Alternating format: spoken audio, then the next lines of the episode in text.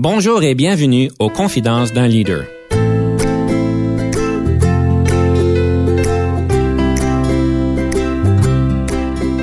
Ici Denis Lévesque, coach de cadre. Nous avons donc l'honneur et le privilège de recevoir en studio des leaders qui ont marqué leur communauté afin d'apprendre de leur expérience et de s'inspirer de leur sagesse.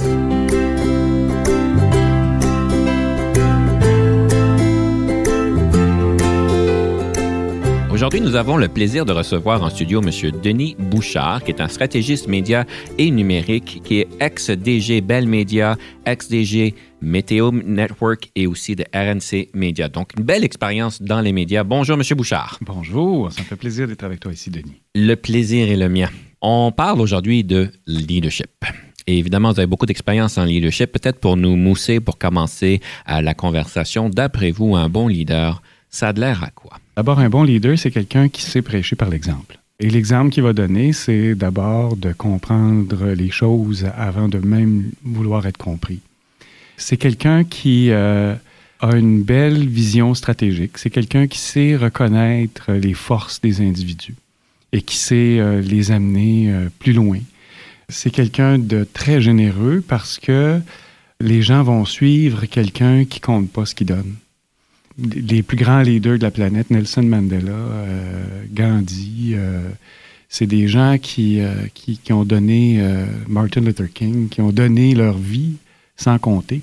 Mm-hmm. Et ça, c'est pour moi, c'est les exemples de leaders les plus grands que la planète a portés. Et c'est pas des leaders de gens d'affaires, c'est des leaders, des, des leaders de, de, de, de valeurs.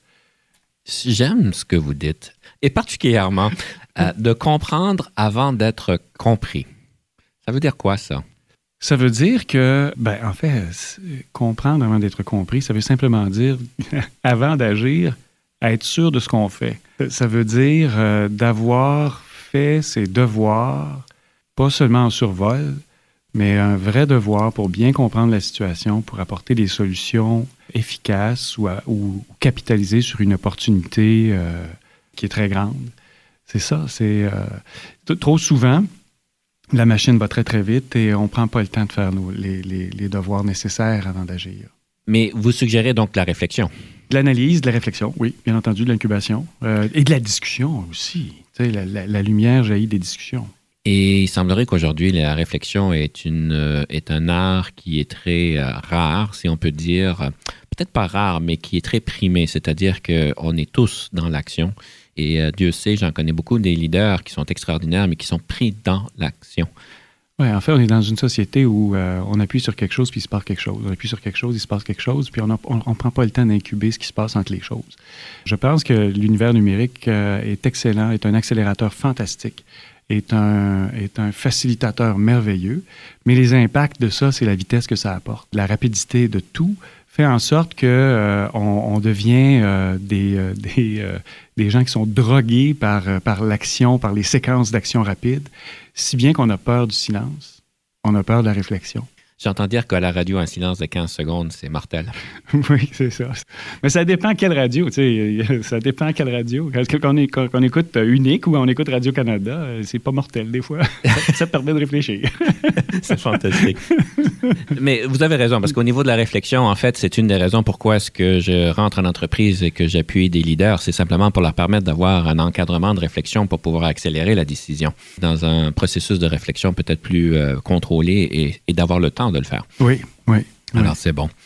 Si vous réfléchissez à votre carrière en tant que leader, quelle serait peut-être une leçon que vous avez apprise qui a vraiment marqué votre développement en leadership et, et comment est-ce qu'elle est arrivée, cette leçon-là? D'abord, euh, la réflexion, c'est aussi de poser une action et puis euh, regarder cette action-là avec, euh, avec le recul. Quand j'étais un jeune gestionnaire, j'ai travaillé dans une situation de relation de travail qui est extrêmement difficile. Mm-hmm.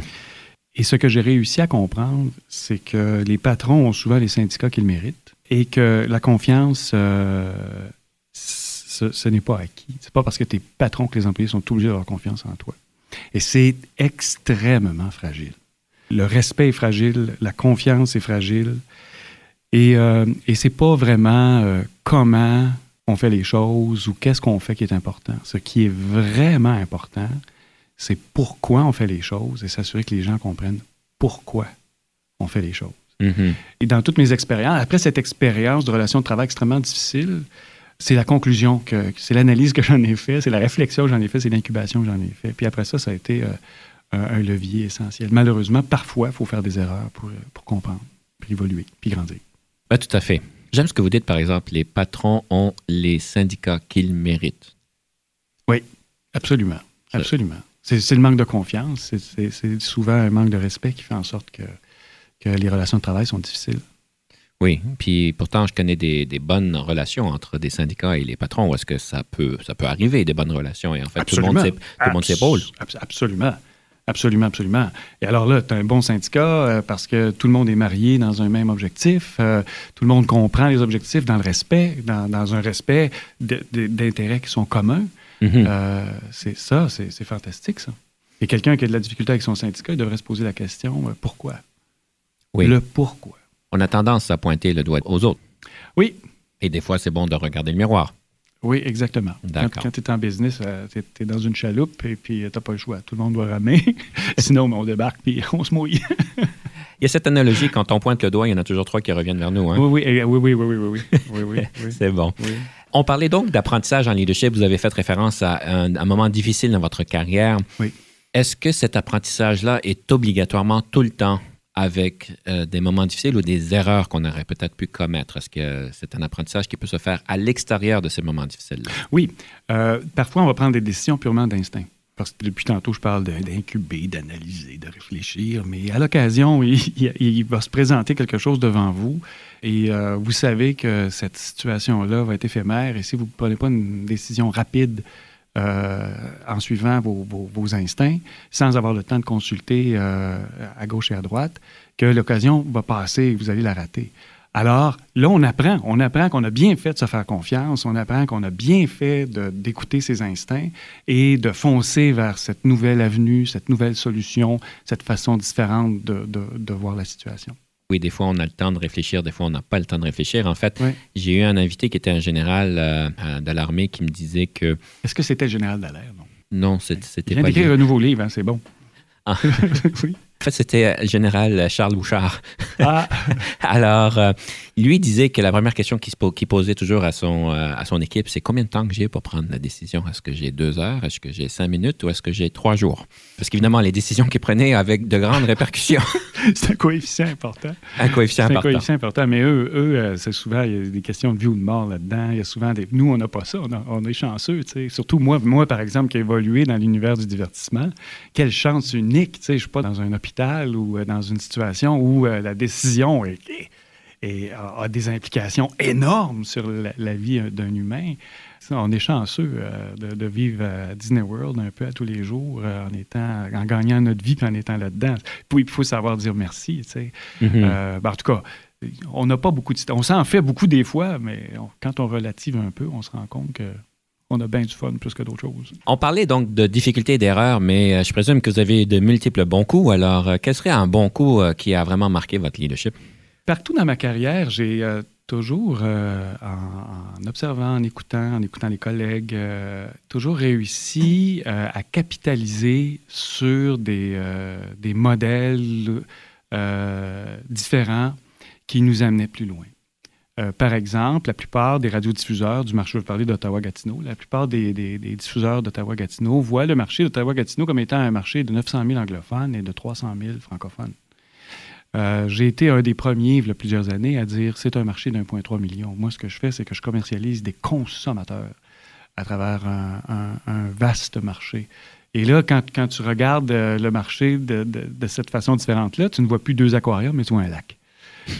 Et là, l'approche est complètement différente. La- la- la- la- parce que quand tu te présentes devant un client, ton discours est différent. Tu as tout de suite l'attention du client. que Tu lui dis, moi, je ne vends pas de francophone, je ne vends pas d'anglophone, je vends des consommateurs. Est-ce que je peux t'aider? Donc, c'est de penser différemment, quoi. Oui, c'est de penser différemment, mais c'est c'est toute la démarche pour amener à cette réflexion-là qui va amener un modèle d'affaires à succès. C'est ça qui est, qui est probablement mes bons coups. Savoir, ben, et ensuite trouver les bonnes personnes pour mettre aux bonnes places, pour exécuter ce modèle d'affaires-là avec performance. C'est facile à dire. Euh, oui, mais Mm. il y a beaucoup d'étapes.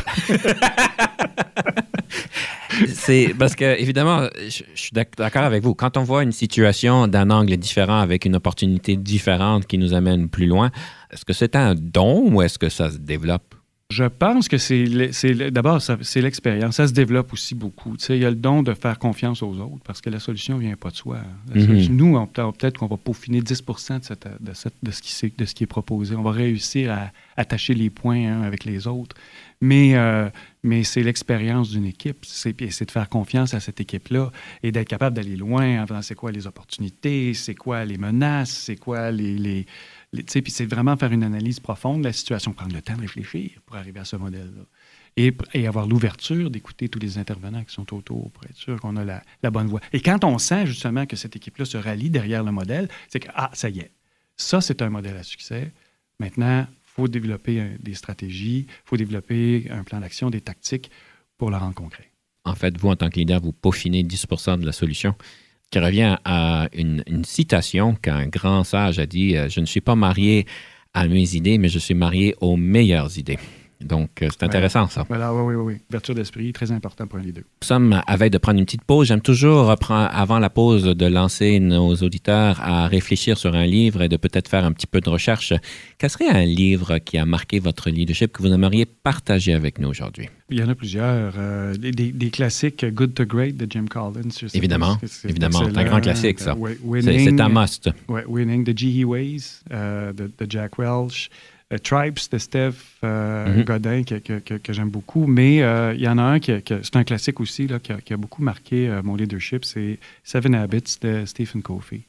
Ça, je trouve que c'est un beau, c'est une, c'est une, c'est une belle démarche à faire pour un leader. Un incontournable, on pourrait presque dire. Ah oui? Ah bon, je suis content que vous le dites. Fantastique. Sur ce, on vous laisse, on revient dans quelques minutes.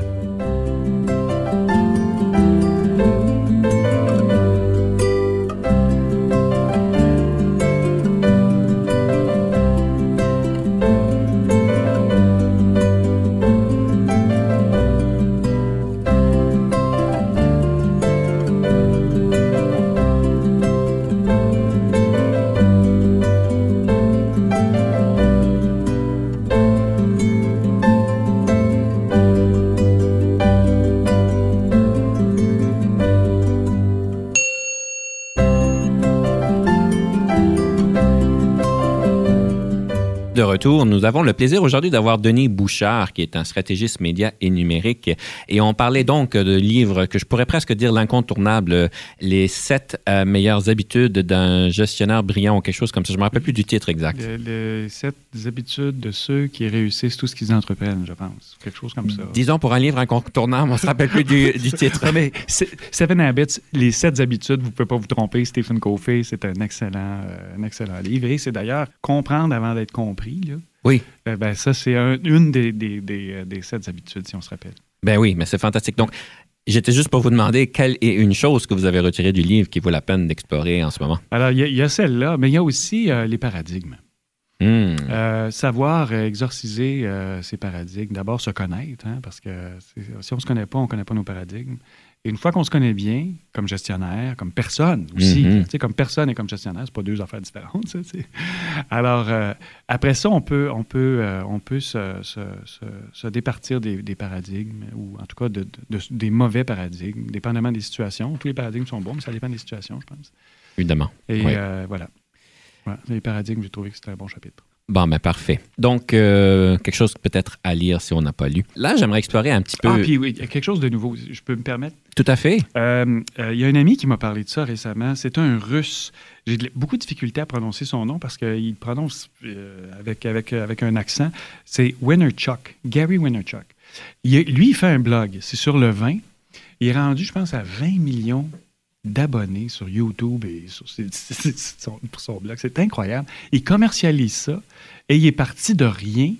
Euh, et, euh, c'est les nouvelles vedettes montantes euh, du numérique.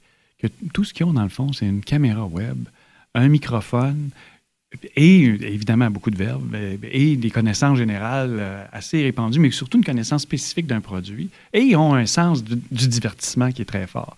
Si bien qu'avec sa petite chronique euh, de vin, ben, il s'est rendu à 20 millions d'abonnés. Ils commercialisent ça. Imaginez-vous, il y a bien, je pense qu'il n'y a, pas une station de radio, il n'y a pas une station de télévision, il n'y a pas un journal, il n'y a pas un magazine à Ottawa-Gatineau qui tire autant que ce que euh, ce créateur-là a fait dans son sous-sol?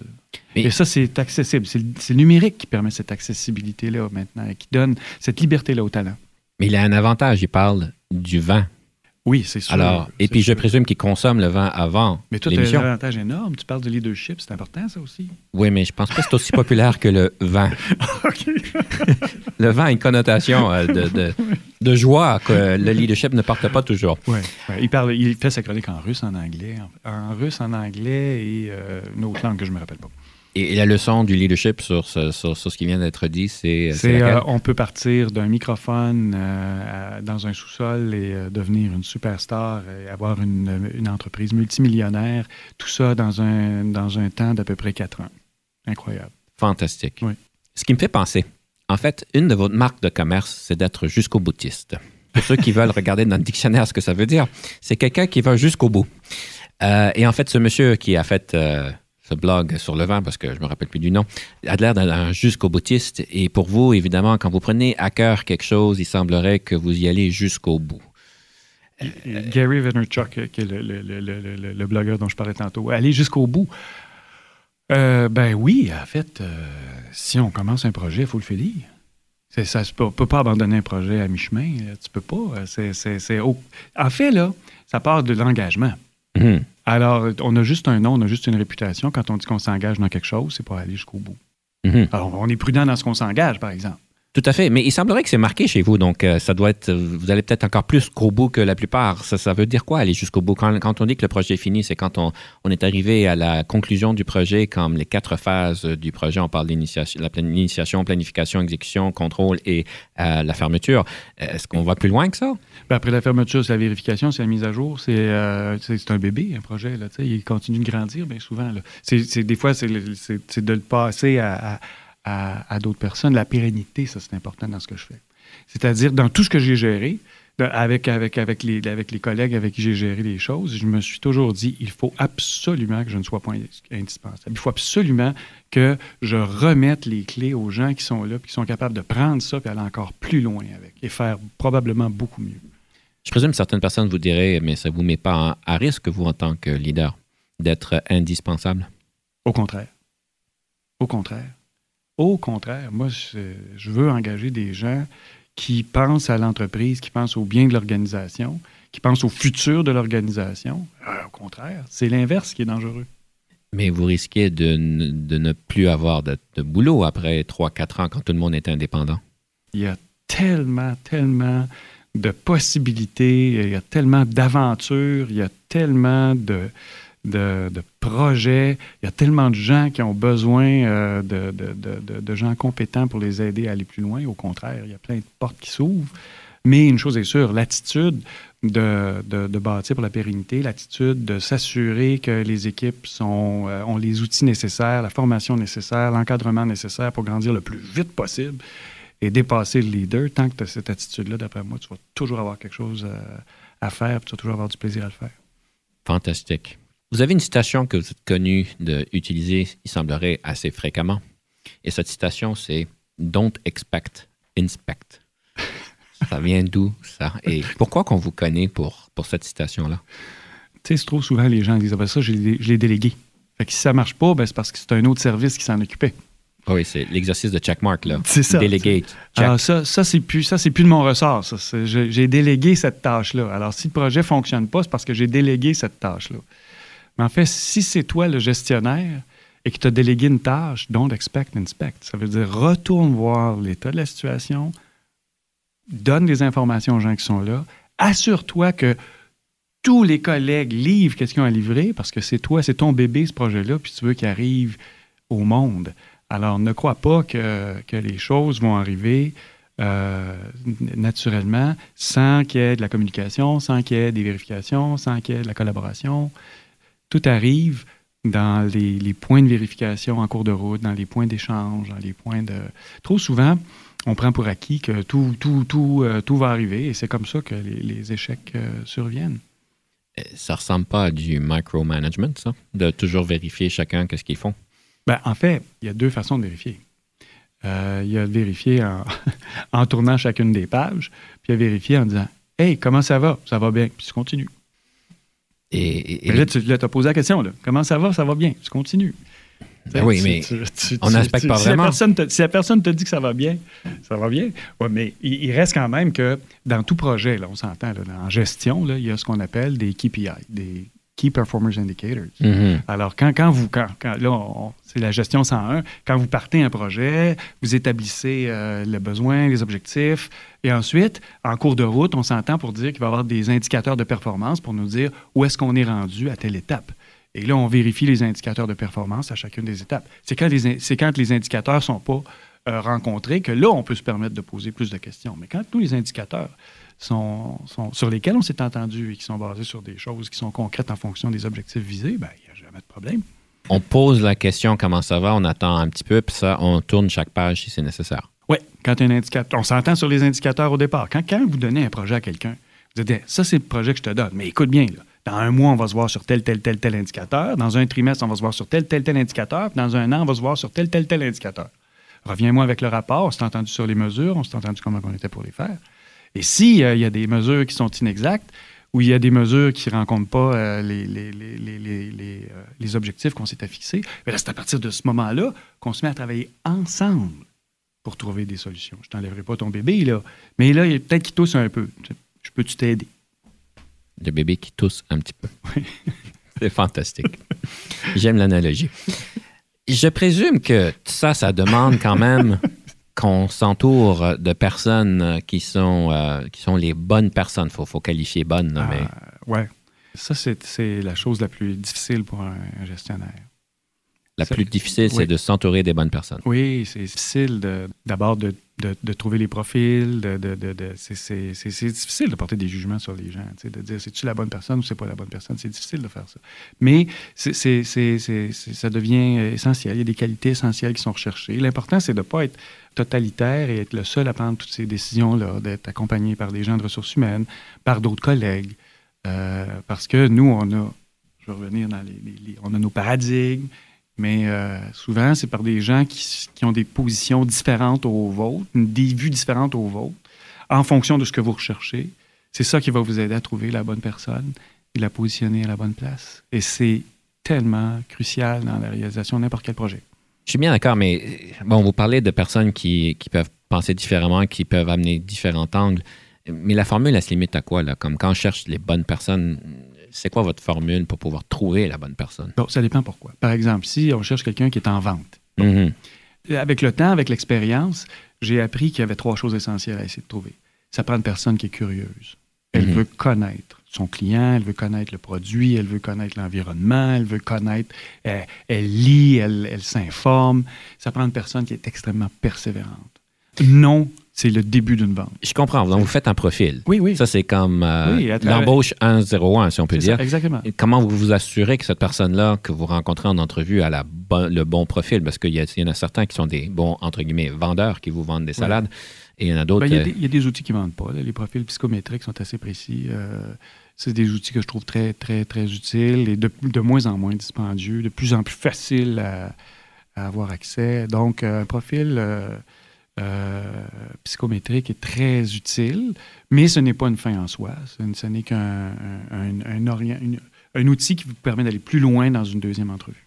Écoutez, le temps passe très ben rapidement. On a une belle conversation, M. Bouchard. Alors, j'aimerais peut-être finir avec une citation afin de lancer nos auditeurs à s'inspirer pour la semaine. Quelle serait cette citation sur le leadership?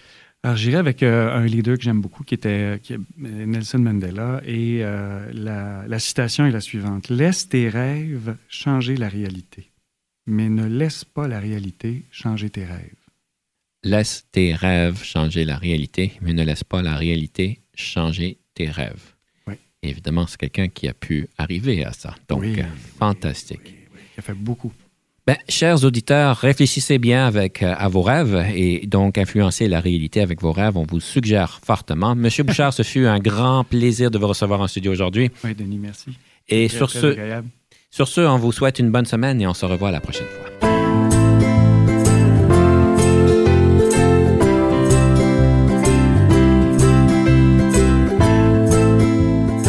Conception, animation, entrevue et recherche, Denis Lévesque. Montage et réalisation, Jean-Paul Moreau. Confidence d'un leader est une production et une présentation d'Unique FM 94,5.